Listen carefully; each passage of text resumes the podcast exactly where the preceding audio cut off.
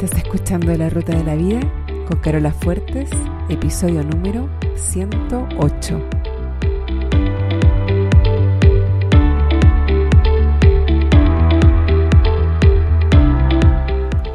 Porque lo importante no es el destino, lo importante es el camino. No se trata de lo que logramos, sino de en quienes nos convertimos en el proceso, porque solos podemos llegar rápido, pero juntos llegamos más lejos. Te invito a compartir el camino. Bienvenido a la ruta de la vida. Hola a todos, ¿cómo están? Espero que estén súper bien. Ahora estamos definitivamente los descuentos del año. En tres semanas más ya se acaba 2018. Antes de seguir con el tema, eh, eh, quiero preguntarles algo que tengo presente de preguntarles hace varios episodios atrás y siempre que me siento a grabar se me olvida. Y es, quiero saber si es que vieron la película Rapsodia Bohemia de la vida de Freddie Mercury. Si es que no la han visto, por favor, vayan a verla. Qué película más buena. Yo la fui a ver con Gustavo, mi marido, y fuimos a la versión Sing Along, que quiere decir que en las partes en que cantan, que son muchas durante la película, ponen en la pantalla la letra de las canciones para que uno cante como en el karaoke. Es lo máximo. No puedo expresar lo suficiente, no tengo palabras para expresar lo demasiado buena que es la película y lo bueno que fue la experiencia de haber elegido la versión singalong. Así que si pueden elegir esa y está disponible en el cine que ustedes van, no lo duden ni por medio segundo. En serio, háganlo y se van a acordar de mí. Y coméntenme, cuéntenme cómo les fue, qué les pareció. Eh, para mí, bueno, Freddie Mercury es un ídolo de siempre de la vida. Siempre que hacen esa pregunta, si pudieras elegir algún personaje de la historia, vivo o muerto, para poder conversar y hacerle preguntas y qué sé yo, yo siempre elijo Freddie Mercury. Y uno de mis grandes dolores es no haber podido ver a Queen en vivo cantando. Pero bueno, gracias a Dios vivimos en una época en la que es posible que alguien haga una película tan bien hecha, con unas actuaciones tan buenas que es casi es lo segundo mejor. Después de haberlo visto en vivo lo segundo mejor es poder tener acceso a ver una película como esta. Así que bueno volviendo al tema eh, estamos súper cerca del final del año y esto a muchos nos pone en un plan como de reflexión de sacar cuentas de decidir cómo fue el año que está por terminar y también de proyectar qué queremos para el año siguiente. Y quería preguntarte, ¿cómo lo haces tú? ¿Tú planificas tus metas personales? ¿Tienes algún proceso en particular que repitas normalmente, ya sea una vez al año o cada mes o cada cierta cantidad de meses? Y si es así, eh, ¿Es un proceso que lo inventaste tú o lo, conociste en algún lugar? ¿Y cómo te funciona? Me gustaría mucho saber de ti y de cómo llevas a cabo este proceso, si es que lo haces. Yo hace un par de días, bueno, cuando escuché esto va a haber sido hace un par de semanas porque lo estoy grabando con anticipación, yo publiqué en Facebook, en mi perfil personal, esta misma pregunta a modo como de pequeño sondeo, de experimento, preparándome para grabar este episodio. La publiqué en inglés y en español. En inglés para que la respondieran mis amigos que hablan inglés y en español para que respondieran mis amigos que hablan español. Tuve hartas respuestas, hartas, y me llamó la atención que entre los que hablan inglés y me respondieron, habían muchos más que sí planifican. Más del 80% de los que respondieron sí planifican mientras que entre los que hablan español, alrededor de la mitad planifica y la otra mitad no planifica. No tengo idea si estos números significan algo. En todo caso, me llamó la atención, eh, lo encontré curioso y obviamente esto no es un, un estudio científico y tiene un montón de sesgos, demasiados sesgos. En el experimento, como para poder sacar una conclusión. Pero me llamó la atención porque desde hace un tiempo que yo me he estado cuestionando bastante el rol del idioma, y en particular en el caso nuestro, el rol del idioma español en nuestra manera de ser como hispanohablantes. Pero bueno, eso es tema no solo para otro episodio, sino que para otro podcast. Bueno, respecto al tema de hoy, que es tus metas personales y cómo lograrlas, quiero decir, antes de seguir, que no es para todo el mundo.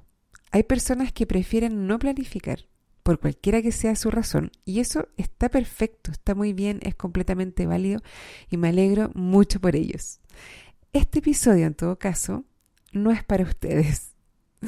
Este episodio es especialmente para quienes tal vez no planifican y les llama la atención el tema, o para quienes planifican pero no muy consistentemente y no están tan convencidos de si tiene o no valor. Y si tú, por otro lado, eres ya un profesional de la planificación, no sé si te va a aportar muchas cosas nuevas este episodio, pero nunca se sabe.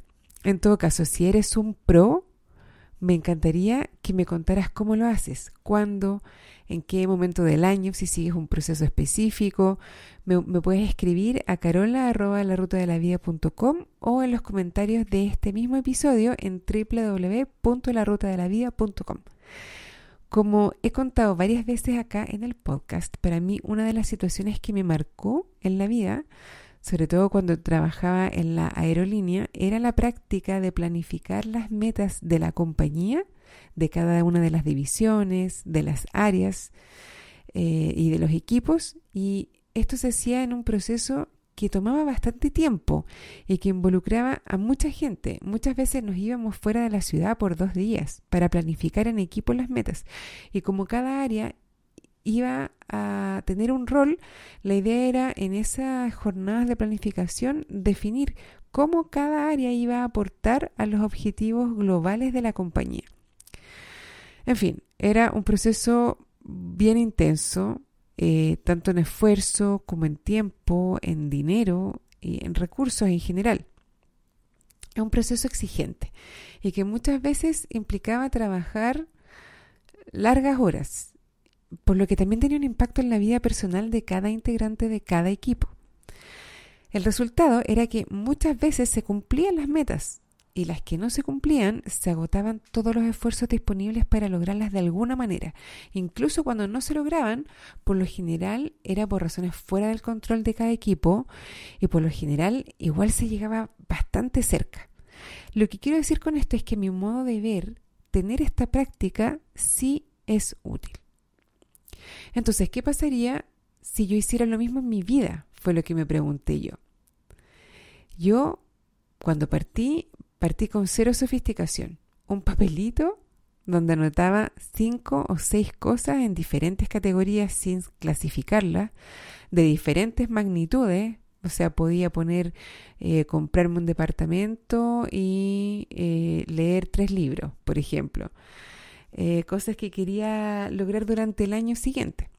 Sin un plan muy detallado, iba revisando cada tres meses si había avanzado o no, por qué, si en verdad aún era una meta que quería lograr, porque a veces uno a fin de año se pone un montón de metas que son como, eh, no sé cómo decirlo, como, como desde la ilusión, como cosas que en verdad a uno le gustaría lograr en algún momento, pero que no está tan comprometido con lograrlas. Eso es lo que quiero decir. Eh, cosas que te encantaría lograr, pero que en verdad si te dicen, bueno, hagamos el plan para lograrla, te das cuenta que mm, no es tan así, ¿no? no tenías tanto compromiso con esa meta. Entonces yo cada tres meses más o menos iba revisando la lista iba viendo el avance y además como que volvía a evaluar sobre todo las metas que no tenían mucho avance, entender si era algo que realmente quería hacer, entonces tenía que volver a comprometerme y, y, tomármelo más en serio o si en verdad me daba cuenta que no estaba comprometida y no era algo que realmente estuviera así 100% invertida en lograr, bueno, podía eh, sacarlo de la lista.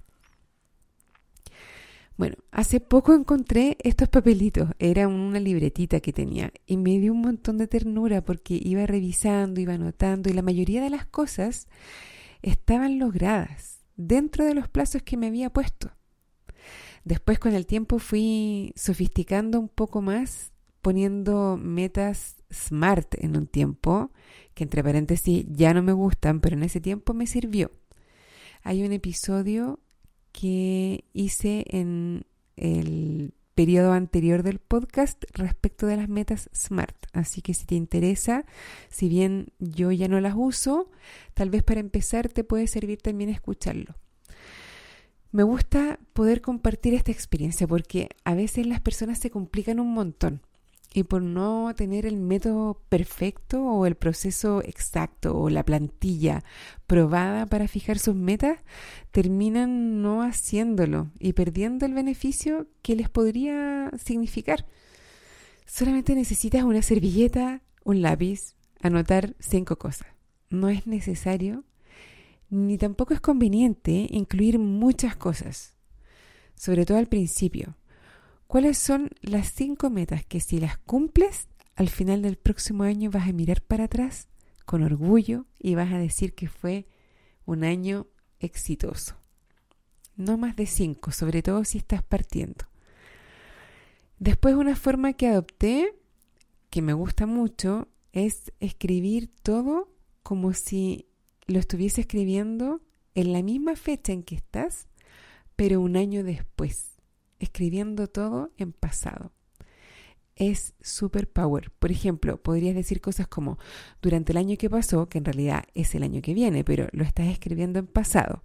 Entonces diría, dirías, durante el año que pasó encontré mi trabajo ideal. Además, cumplí mi anhelo de practicar yoga eh, consistentemente al menos tres veces por semana, sin excepción. Creé nuevas relaciones productivas para mi desarrollo profesional y profundicé las cuatro relaciones personales que más me importan. Logré estar atenta a mi diálogo interno negativo. Lo pude disminuir. Con esto logré sentirme más feliz y más segura a diario. Esta manera de escribir todo desde tu futuro, desde un lugar y momento en que ya lo lograste, es súper poderosa. Es una manera de que tu cerebro se ponga en esa identidad, la de la persona que ya logró todo eso. Se dice que no hacemos lo que queremos, hacemos lo que somos. Esto también da para un episodio completo aparte, pero es importante saber que hacemos lo que somos y por esto es importante aprovechar cada instancia, cada oportunidad que tenemos para ponernos en el personaje que queremos ser. Aunque al principio salga un poco forzado, con la práctica se va haciendo cada vez más y más natural. Bueno, si te motivas a ponerte metas por primera vez para este 2019, te sugiero, como te decía antes, mantener la lista corta, cinco o seis cosas que tengan un impacto positivo en tu vida en general. Se dice que en general sobreestimamos lo que podemos lograr en un día, pero subestimamos completamente lo que podemos lograr en un año. Es súper importante cuando elijas estas cinco o seis cosas, estas cinco o seis metas, eh, tener presente los tres principales errores que cometen las personas que hacen que al final terminen no actuando o no ejecutando su plan. Estos tres errores son, uno, no tener una razón lo suficientemente potente. ¿Qué es lo que te comentaba antes? Cuando me pasaba a mí que revisaba eh, cada dos o tres meses y veía que había una meta que no había avanzado nada, entonces yo me preguntaba si realmente había una razón potente detrás para querer lograrla y muchas veces no había. Y bueno, eso explicaba que no hubiese habido avance. Entonces, para evitar eso, es mejor que cuando te pongas las metas, cuando elijas estas 5 o 6, tengas súper claro que hay una razón suficientemente potente para ti, no para otras personas. O sea, por ejemplo, eh, mi mamá le encantaría que yo aprenda a pintar al óleo. Claro, yo puedo querer mucho a mi mamá y puedo querer que ella sea súper feliz, pero no por eso me voy a poner la meta necesariamente de pintar al óleo, a no ser que sea algo que yo realmente quiera hacer. Y es importante elegir metas para las cuales uno tiene razones potentes, porque después también si uno se da cuenta que no las está logrando, eso también como que desmotiva en general. Entonces, mientras más eh, ajustadas a tus deseos sean las metas, más probabilidades hay de que tomes acción y de que empieces a ver avance. Y el solo hecho de ver avances te va a ayudar a motivarte más y se produce ahí un círculo virtuoso. El segundo error es no saber lidiar con tus emociones negativas. Acá en el podcast hemos dedicado harto tiempo a hablar de esto. Yo ya les expliqué cómo funciona el modelo de self-coaching, donde ustedes van a ir analizando las circunstancias, los pensamientos, los sentimientos, las acciones y los resultados. Entonces, técnicamente, uno puede poner en el modelo, en la línea del resultado, cuál es la meta que quiere lograr.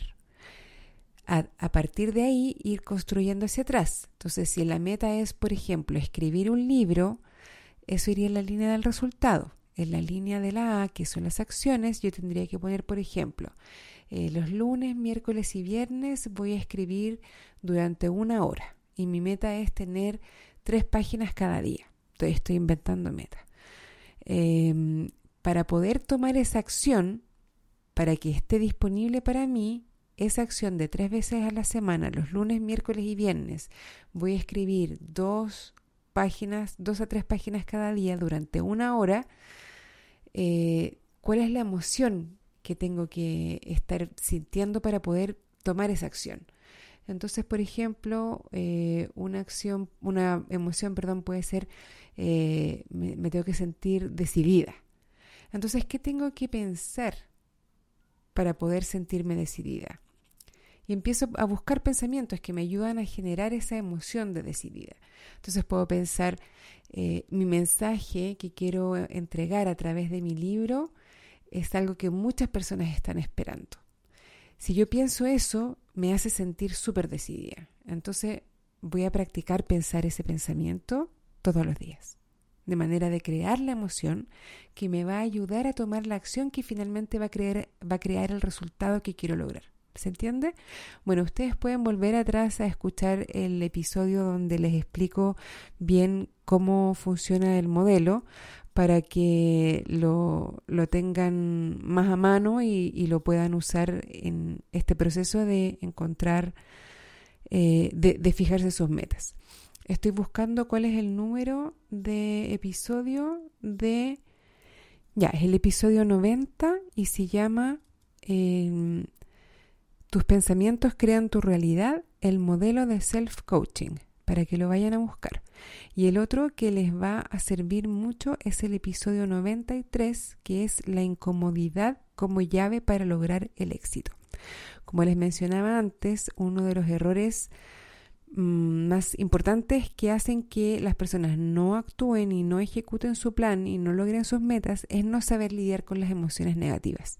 Para esto la herramienta básica es el modelo que lo pueden repasar en el episodio 90 y en el episodio 93 hablábamos de que la incomodidad es una llave para lograr al final todo lo que uno quiere. ¿Por qué? Porque mientras más ambiciosas, mientras más grandes sean tus metas, más incomodidad vas a sentir, más miedo vas a sentir, más inseguridad, más duda sobre ti mismo, más, eh, más veces puedes fracasar antes de llegar a lograrlo.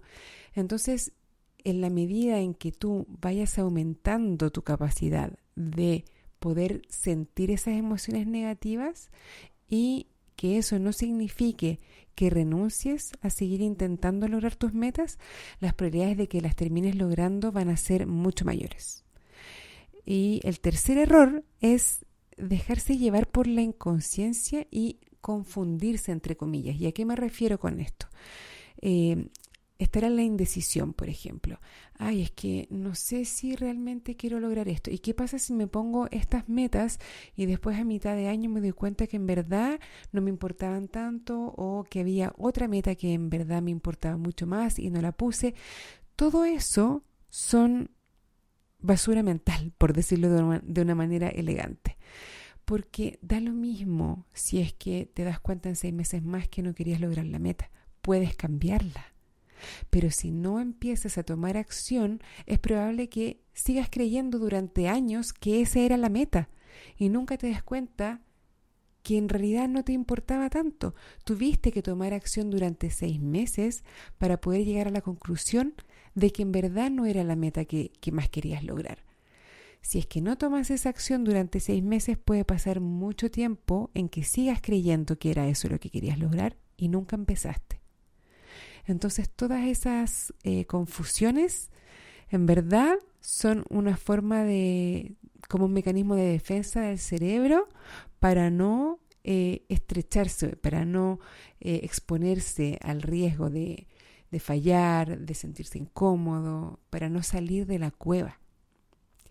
Ojo con todos los comportamientos que usamos como buffer, que también lo comentábamos en otro episodio, todo lo que ocupamos para distraernos, para adormecernos, para llegar a la inconsciencia al final, eh, ver mucha televisión, mucho Netflix, muchas redes sociales, comer en exceso, todos los excesos, eh, jugar, apuestas en exceso, las compras, gastar mucho dinero, el alcohol, las drogas, la pornografía, incluso el trabajo en exceso, el ejercicio en exceso, son conductas que usamos como excusas para distraernos y para no pensar en lo que realmente queremos lograr y a dónde queremos llegar con nuestras vidas.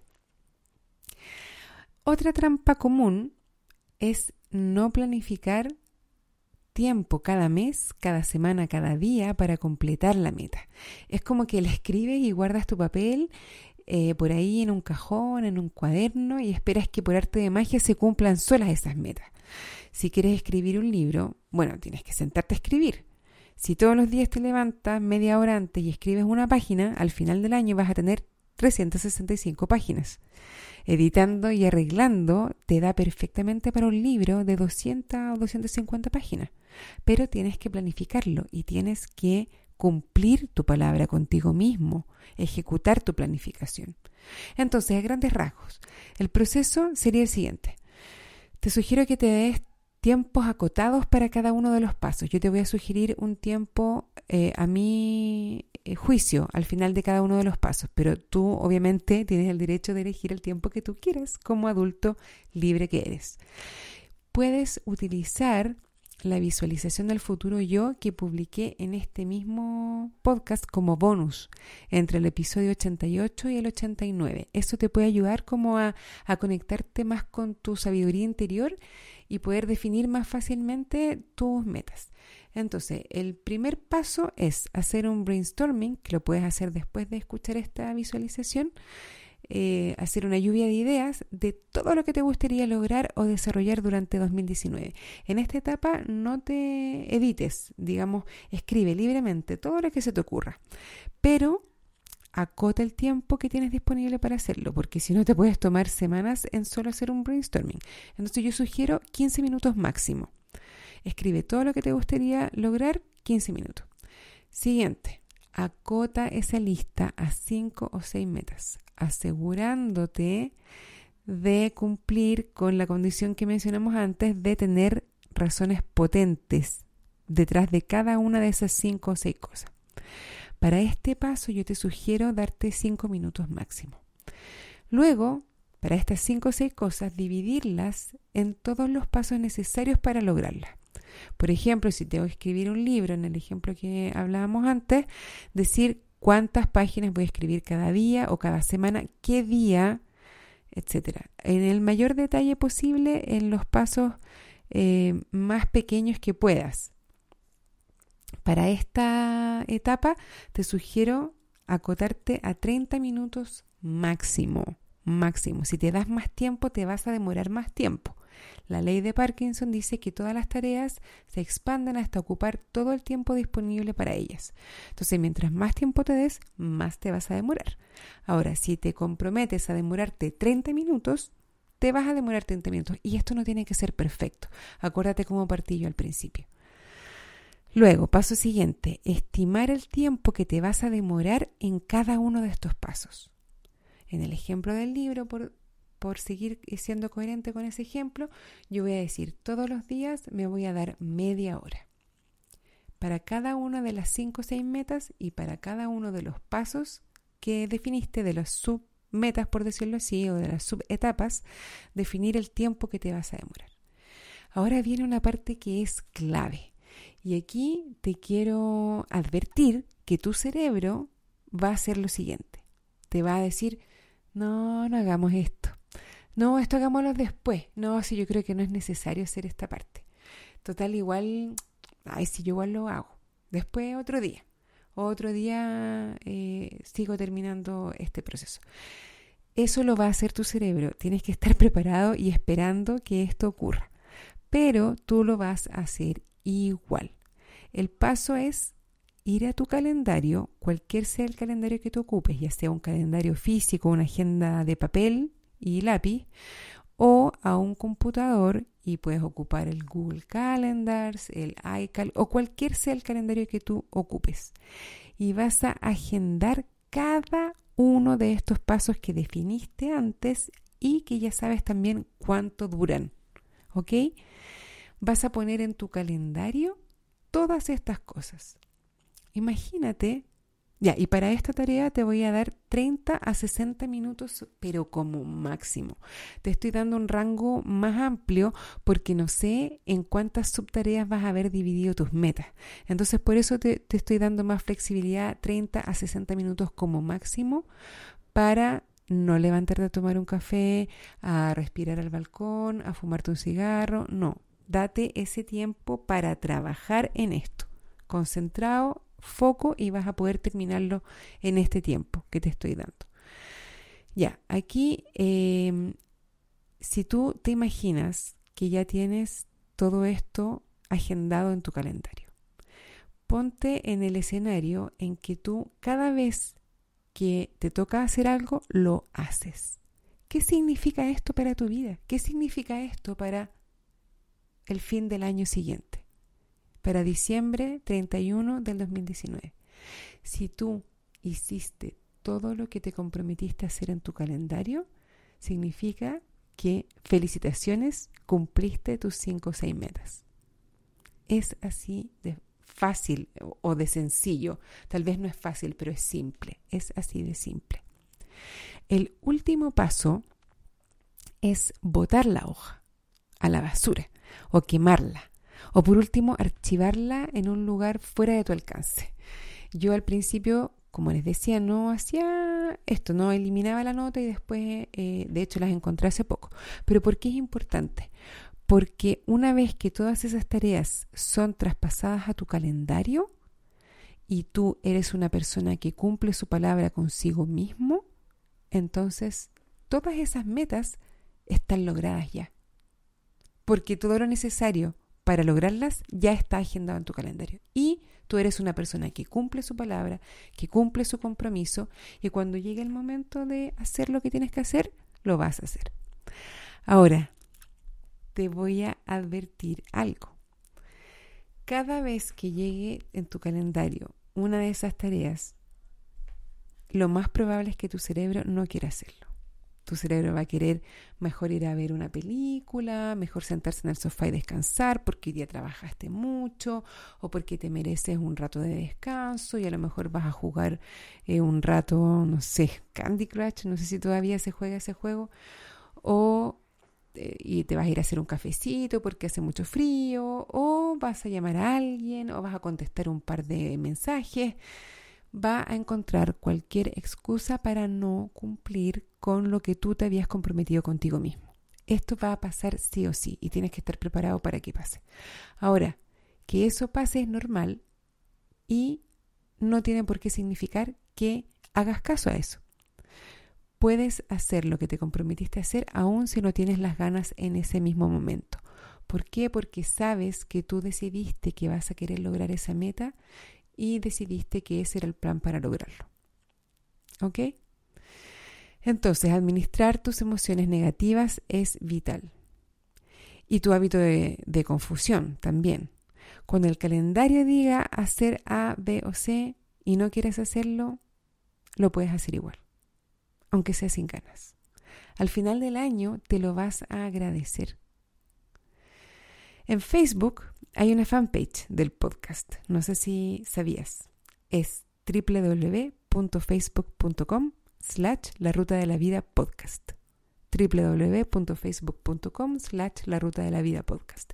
Ahí pueden darle like a la página y en el post de este episodio comentar si te animaste o si siempre planificas, eh, cómo lo haces y si quieres también puedes compartir cuáles son tus principales metas para 2019. Eso es todo por ahora. Me despido hasta el próximo lunes y como siempre les deseo una excelente semana y un buen viaje.